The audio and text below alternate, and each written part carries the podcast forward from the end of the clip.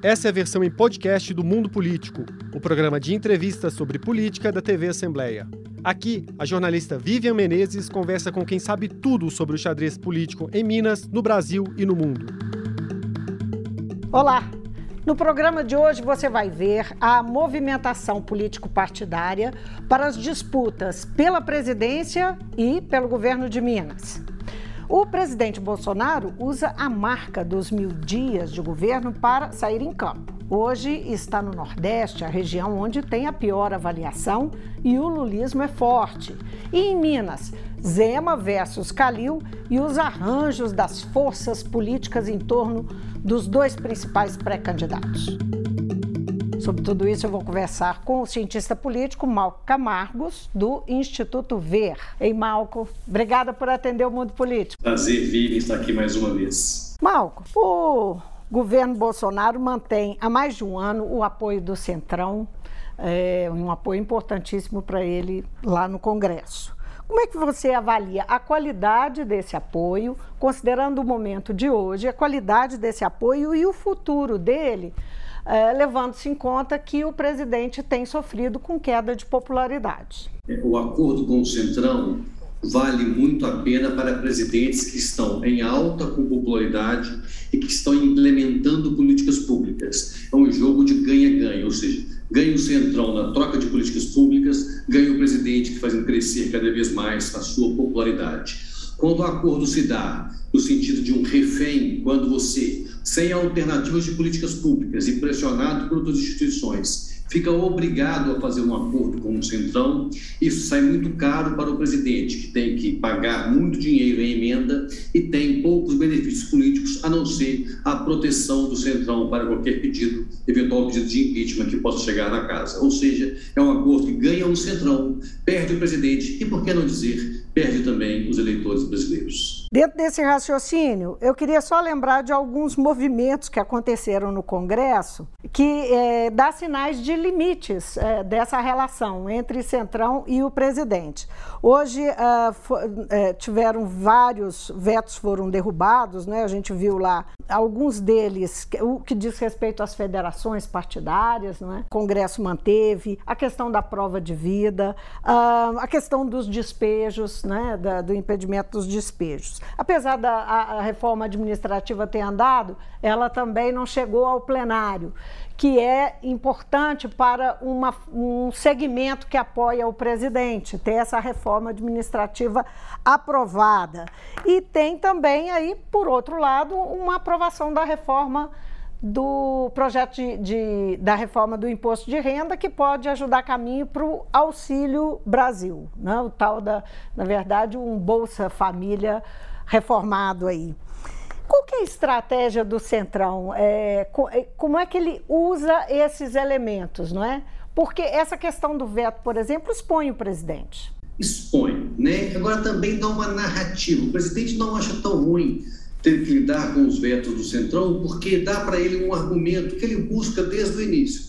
Para justificar o que não fez, para justificar a ausência de políticas públicas, para justificar o fracasso na condução da pandemia, Bolsonaro tem usado como estratégia culpar terceiros. Então, ora a culpa é do STF, ora a culpa é de um ministro específico ou outro, ora a culpa é do Congresso, ora a culpa é do Centrão. Então, toda vez que o presidente tem um projeto seu barrado ou de um veto derrubado, como é o caso que aconteceu né, muito forte essa semana, com projetos específicos, tem mais um importante aí, né, que era um projeto muito caro para a bancada mineira, que conseguiu articular todas as outras bancadas em prol do benefício que veio só para Minas e do Espírito Santo, que foi a expansão da Sudene. Né? Então é sintomático como um Estado organizado com dois Estados pequenos da federação, né, mas sem, sem, sem, sem número suficiente para poder levar um projeto a contento, acaba conseguindo convencer os seus pares a necessidade de derrubar o veto do presidente. Isso mostra o quê? Mostra que, de um lado, o presidente ganha a narrativa de falar que o Congresso não deixa ele fazer algumas coisas que ele queria, mas, principalmente, mostra que o Congresso está governando à sua vontade e não à vontade do presidente. E governar à vontade do Congresso quer dizer que algumas pautas sejam atendidas. Um bom exemplo é da federação, algo que só interessa aos partidos políticos e mais ninguém, e outras pautas de tanto relevância como sendo barganhadas com o executivo. E essas barganhas são o quê? São trocas por dinheiro, por emenda. Quanto mais emenda, maior a chance das pautas de interesse do executivo avançarem naquela casa. Esse é o resultado de um presidente com baixa popularidade e com baixa articulação política. A, a, a Bolsonaro poderia apostar muito em mudar esse jogo, conquistando mais popularidade, mostrando que tem aliados. Essa foi a grande aposta dele no dia 7 de setembro. Mas, apesar de ter muitas pessoas nas ruas, foi menos do que o presidente esperava que teria e não deu força suficiente para que ele pressionasse outros poderes a entrar na sua pauta, a acampar, em acampar o seu discurso, em jogar, como ele diz, dentro das quatro linhas e jogando o seu jogo. O Congresso e o STF têm jogado um jogo diferente do presidente, ambos dentro das quatro linhas. Uhum. Agora, Malco, é, de qualquer forma, é um presidente da República com um discurso um pouco repaginado, um comportamento um pouco repaginado, não? Ah, só para lembrar, o presidente, desde o pós o 7 de setembro, parou de atacar o judiciário é? e está empenhado em se defender, fazendo um discurso em defesa é, do governo, dizendo que o que está acontecendo com a economia não, não tem, é, não é culpa do governo, não é? nem a inflação, nem o problema hídrico, né? nem a, a, a conta de luz e a gasolina cara, enfim, ele fez essa, ele tem se preocupado em fazer isso. E fez um discurso para a ONU falando para o seu público, né? Ele, ele, ele deu uma dosada no discurso. Sem dúvidas, né? Agora nós temos que separar dois tempos distintos, né? O presidente até o início de agosto, quando ele faz aquela live, que ele faz ataques diretos às nossas instituições, quando ele ataca diretamente alguns ministros, esse tom, esse tom, esse acirramento foi aumentando até o dia 7, que era o, o momento mais importante para ele dessa estratégia de se rebelar contra as instituições. Quando ele viu que não tinha apoio suficiente, ele foi obrigado a voltar atrás. Esse Bolsonaro, paz e amor, não é um Bolsonaro que de fato governa. É um Bolsonaro que está sendo contido, porque sabe que, se continuar na direção que estava, ele seria o principal prejudicado. Ele seria alguém que não teria condições nem mesmo de disputar a eleição. Hoje, a possibilidade de vitória de Bolsonaro é muito, muito pequena, né? Os números que as pesquisas mostram, né? E temos que deixar claro isso, né?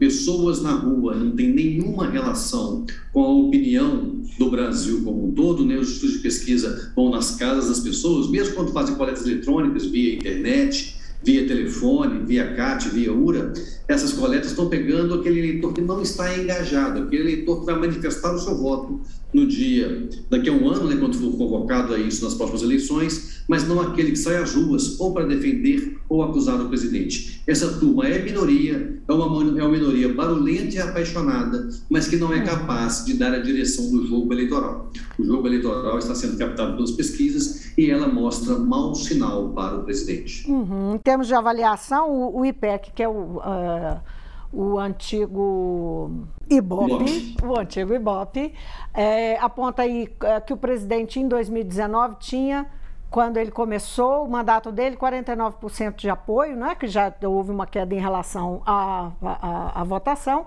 e agora ele tem 22%. A gente pode dizer que quem foi para a rua está dentro desses 22%, só para entender melhor sem nenhuma dúvida, né? O perfil do bolsonarista hoje, né, é, é, alguém que defende com unhas e dentes as ideias do presidente. A grande questão, o dilema que ele vive, é que um eleitor muito engajado, muito apaixonado, capaz de ficar um domingo inteiro sob o sol, gritando as ideias do presidente, na hora de votar, ele, o voto dele vale a mesma coisa de um eleitor que não tem nenhum engajamento, que preocupa só como está a sua vida hoje.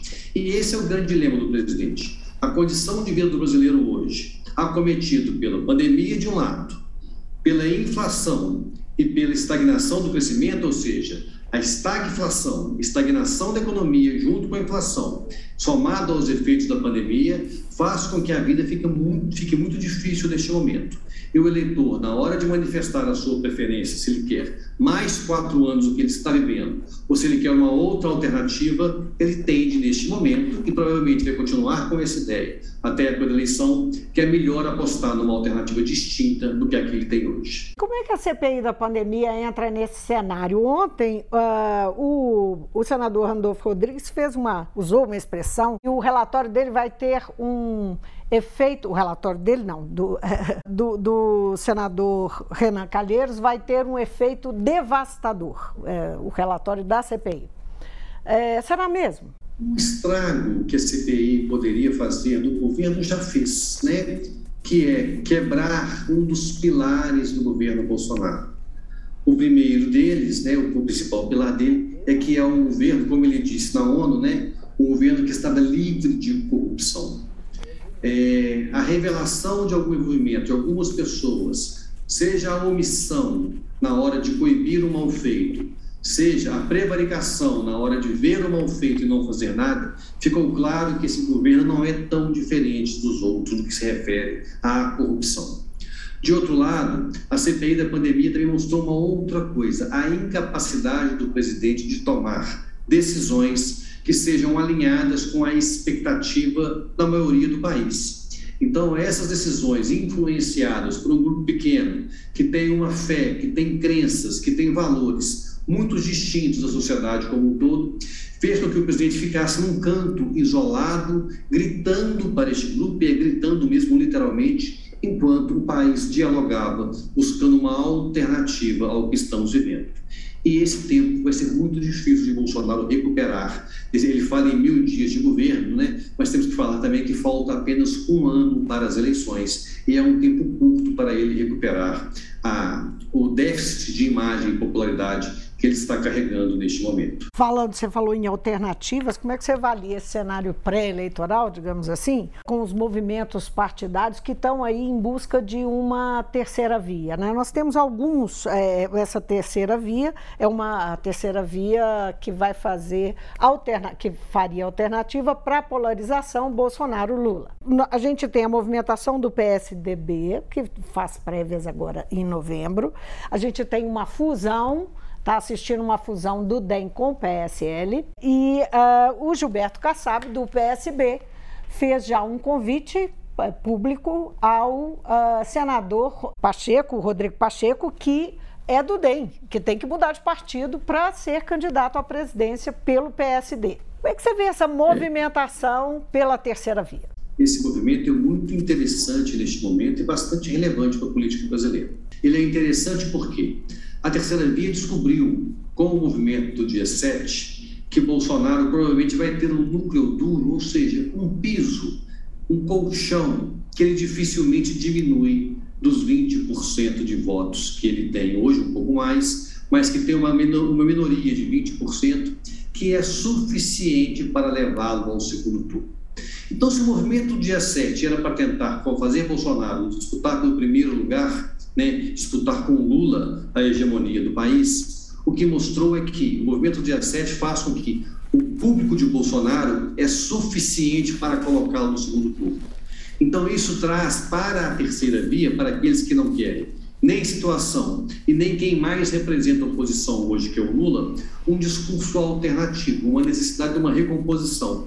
E mais do que isso, e aí está grande, o grande segredo desta eleição, que é, para que a terceira via seja viável, ela vai ter que trabalhar com a união dos seus candidatos, porque o sarrafo colocado por Bolsonaro ficou alto.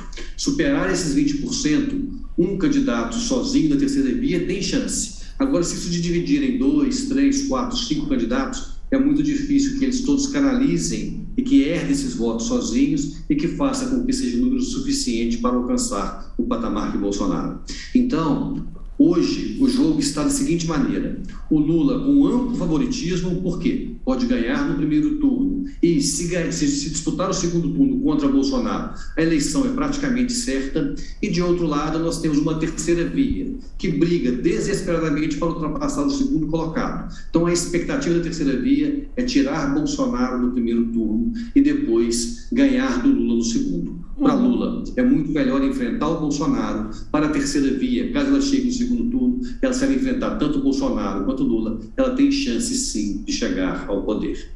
Falando desses personagens que eu citei, citando mais alguns, PSDB tem aí Dória, vai sobrar no final, tudo indica, só Dória e Eduardo Leite que é o governador do Rio Grande do Sul, para disputa é, nas prévias. Além desses nomes, eu citei o Rodrigo Pacheco, que é o presidente do Senado e, e é mineiro, né, senador por Minas, e, e os, os, nomes, digamos, mais... É, tem o Moro e o Mandetta, que estão conversando, se encontram amanhã, não é? e que são nomes que também estão colocados aí nessa disputa. O que você diria, né? Qual que é o seu palpite de ma maior viabilidade, de melhor perfil e maior viabilidade nessa terceira via? É, tem um outro nome que pode a gente falar também, que é Ciro Gomes, né? Que acompanha Ciro, nossa, Ciro Gomes, de como, como deixei de fora? é porque o Ciro Gomes, ele corre nomes, meio... gente acaba esquecendo algum. Este é o problema da terceira via. Por tantos nomes, a gente acaba esquecendo um deles. É, eu aprendi convivendo com o mineiro Rodrigo Pacheco, que não dá para duvidar da sua capacidade de surpreender, né? É, Rodrigo foi eleito deputado federal muito pouco conhecido por nós mineiros, com pouca atuação na Câmara, consegue é, a um cargo, consegue se colocar num dos cargos mais importantes como presidente da CCJ na Câmara dos Deputados, depois, eleição para prefeito de Belo Horizonte, sai de zero, acaba com 10%, não vai para o segundo turno, mas tem uma vitória política que coloca na disputa do Senado, ganha a eleição para o Senado com dois anos como senador, no meio das raposas todas da política, né, onde o Senado concentra ela, consegue chegar ao cargo de presidente do Senado. Rodrigo tem colocado um discurso conciliador. É um discurso que até muito pouco tempo atrás nós falaríamos que ele está fora da política, que agora as pessoas gostam de políticos com oposição com, com, com posição é, firme sobre os fatos, né? E isso chegou a um patamar tão grande de discussão entre um lado e outro, entre esquerda e direita, entre PT e Bolsonaro, etc., que o eleitor está buscando um voto mais conciliador, alguém que esteja fora dessa polarização, pois percebe que, seja com um lado, seja com o outro, às vezes os ganhos podem ser menores do que se tiver alguém da conciliação. Ou seja, a política vai voltando à sua importância, a articulação vai voltando a ter importância na política. E pode ser que isso faça diferença em 2022. Por isso que eu acho que, entre a terceira via, a chance está na novidade não está nos nomes já conhecidos, não está nos governadores em exercício. E quem pode incorporar o discurso da novidade entre esses nomes todos, nós falamos aqui, de um lado é Sérgio Moro, de outro lado é Rodrigo Pacheco. Mas Moro tem um desgaste que o Rodrigo Pacheco não tem. Moro tem um lado que o Rodrigo Pacheco não tem. Pode ser, então, que se, se alguém despontar nesse cenário, por incrível que pareça, pode ser um discurso da articulação, um discurso do, do, da convivência pacífica entre grupos distintos, que é o que o Rodrigo Pacheco tem feito na condução do Senado Federal. Uhum, é voltar ao início dos anos 80, que é o que é mais valorizado na política, é a conciliação. Exatamente, né? Agora, é, Malco, é, e o adversário preferencial para essa terceira via, seja lá quem despontar, seja Rodrigo Pacheco ou outro qualquer, quem que é o adversário preferencial? É um, uma ponta ou outra? É Bolsonaro ou é Lula? Para a terceira via, para qualquer outro candidato, neste momento, o melhor adversário é o presidente Jair Bolsonaro.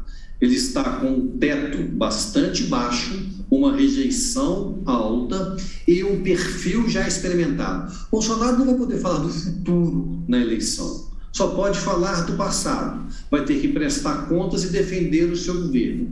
E é muito difícil que ele consiga, nesses próximos 365 dias, transformar a imagem de eficiência do seu governo, não no que diz a política macroeconômica, não no que diz em relação a alguns acordos, algumas reformas, mas a eficiência no sentido de que, que este governo de fato contribuiu para a melhoria da minha qualidade de vida. Seja na pauta de costumes, seja na pauta da economia, o resultado do governo Bolsonaro é quase nenhum do ponto de vista da implementação de políticas públicas que pudessem, de fato, trazer mais qualidade de vida para os brasileiros. E é sobre esse contexto, sobre essa, esse cenário, que ele vai enfrentar na campanha um ex-presidente que teve como marca uma transformação no Brasil e um cuidado com as pessoas, e de outro lado, alternativas de um futuro diferente colocadas pela terceira via. Não é fácil a situação do presidente, por isso ele é o adversário ideal para qualquer outro candidato. Vamos falar um pouquinho de Minas Gerais? Um pouquinho não, tem muita coisa para falar com você de Minas Gerais. Do, desse cenário que nós é, estamos agora é, assistindo, começando a assistir, que se esquentou mais nessa, já no primeiro semestre, não é? O governador decidiu ficar no Partido Novo, né, porque o, o, Partido Novo cedeu e disse que sim, o governador pode fazer alianças para as eleições uh, do ano que vem. É, alianças com outras legendas. Qual que é a importância dessa decisão? Uh, o governador, inclusive, rejeitou um convite do DEM. Qual que é a importância dessa decisão do novo para e, e da, da possível participação de outras legendas numa campanha do governador que foi candidato, um, um candidato totalmente outsider, é, que se elegeu só com o partido dele. É, Zema vive a dor do crescimento. Né? Quando um adolescente vai crescendo rápido demais, não na velocidade esperada, e o corpo não estava preparado para isso essa situação que o Novo viveu com a eleição do governador aqui em Minas. Né? Vários dos ideais, várias das práticas que eram pregadas como Partido Novo, como sendo uma necessidade de rompimento com a chamada velha política, Zema percebeu que elas são necessárias, são suficientes e mais do que isso, percebeu que se não fizer determinadas práticas, não consegue nenhuma transformação, seja na vida das pessoas, quanto mais no jeito de se fazer política. Isso implica, então, numa relação com o parlamento diferente, numa relação com outros poderes também diferente, e por que não dizer, numa relação interna dos membros do seu partido com toda a classe política como um todo. Aquele novo que era inodoro, que era diferente de todos, teve que sim colocar a mão na massa para não dizer outra palavra, e aprender que nessa massa ela tem que ser trabalhada para produzir algum resultado. E por isso, então, algumas exigências foram feitas por Zema e com razão. Né? Entre elas está a questão das coligações. Zema percebeu que ele era uma alternativa em 2018, quando se tinha dois candidatos que tinham uma rejeição maior do que a aprovação. Agora, o jogo não é esse ele vai enfrentar, né, ao que tudo indica, o prefeito de Belo Horizonte também com uma aprovação alta, ou seja, dois líderes com aprovação. Então, ter tempo, ter espaço para fazer campanha, ter, poder construir uma narrativa do que foi o seu governo, do que está por vir, caso seja reeleito, será necessário tempo de TV, será necessário capilaridade entre os entes políticos será necessário fazer campanha. E aquela estratégia do novo, então, de não se submeter ao jogo da política, de achar que a campanha todas seriam a mesma que foi em 2018, que alçou Romeu Zema ao poder, será muito diferente. Então, essas mudanças que Zema está conquistando dentro do novo, da crise da maioridade para o partido, que agora chega nesta eleição, então, bem diferente do que era em 2018. Zema ganha com isso ganha mais possibilidade de campanha, ganha mais possibilidade de fazer uma narrativa sobre o seu governo. Agora, os parlamentares do Novo estão preocupados, porque eles perdem o discurso de ser diferente. Aquilo que levou a eles a chegarem ao poder pode não ser suficiente para reelegê-los neste momento. Falando em parlamentares, a relação difícil de Romeu Zema com a Assembleia, que não se deve só ao Novo, mas ao próprio Zema, é, pode dificultar essas alianças? É, lembrando Sim. que não é, são os, é, os, deputados que estão em campanha, fazendo as suas campanhas, que também levam a campanha do governador. É, ele vai lidar com, né, ele tem 77 é, deputados que podem ser aliados ou adversários do governo, dependendo da condução dele no dia a dia. Né? Zema cumpriu os acordos com a Assembleia no que se refere à distribuição de emendas de recursos residuais para cada um dos parlamentares, mas tem se manifestado, principalmente com palavras, digo, com os atos, de uma maneira desnecessária e, digamos, imprudente no que se refere à relação entre dois poderes. Está pagando um preço alto com isso e sabe que ele tem a possibilidade, agora no último ano, de tentar reverter isso e está fazendo esforço nesse sentido. Zema tinha tem um adversário muito interessante, né? Alexandre Calil, com o seu perfil, é um adversário difícil. Ele não, você não consegue classificar Calil se ele é de esquerda, centro ou direita. Você não consegue classificar Calil do ponto de vista se ele é da nova política ou se ele é um político velho. Você não consegue classificar Calil sobre o sucesso ou o fracasso da sua administração, porque ele tem só Belo Horizonte como plataforma até o momento e aqui produziu bons resultados, mesmo conquistando grandes inimigos durante a sua gestão.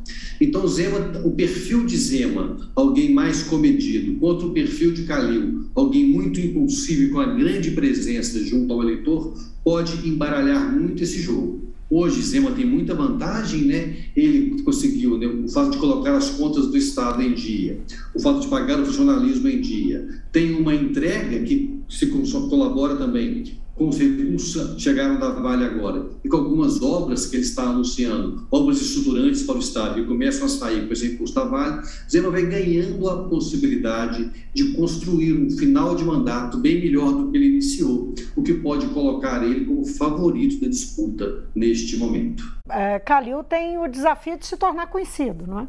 É, Calil com o desafio de se tornar conhecido e com um problema, né? Por ser prefeito de Belo Horizonte, quando ele se ausenta demais das suas funções, ou seja, sair de Belo Horizonte para rodar o Estado, significa não trabalhar por Belo Horizonte. E com isso ele pode acabar comprometendo a relação com sua principal base de apoio. Então, o Calil fica num desafio de ter a necessidade de sair, tem que se tornar conhecido no Estado, mas também tem que cuidar da capital, aonde vem a maioria dos seus votos. E as pesquisas são muito interessantes.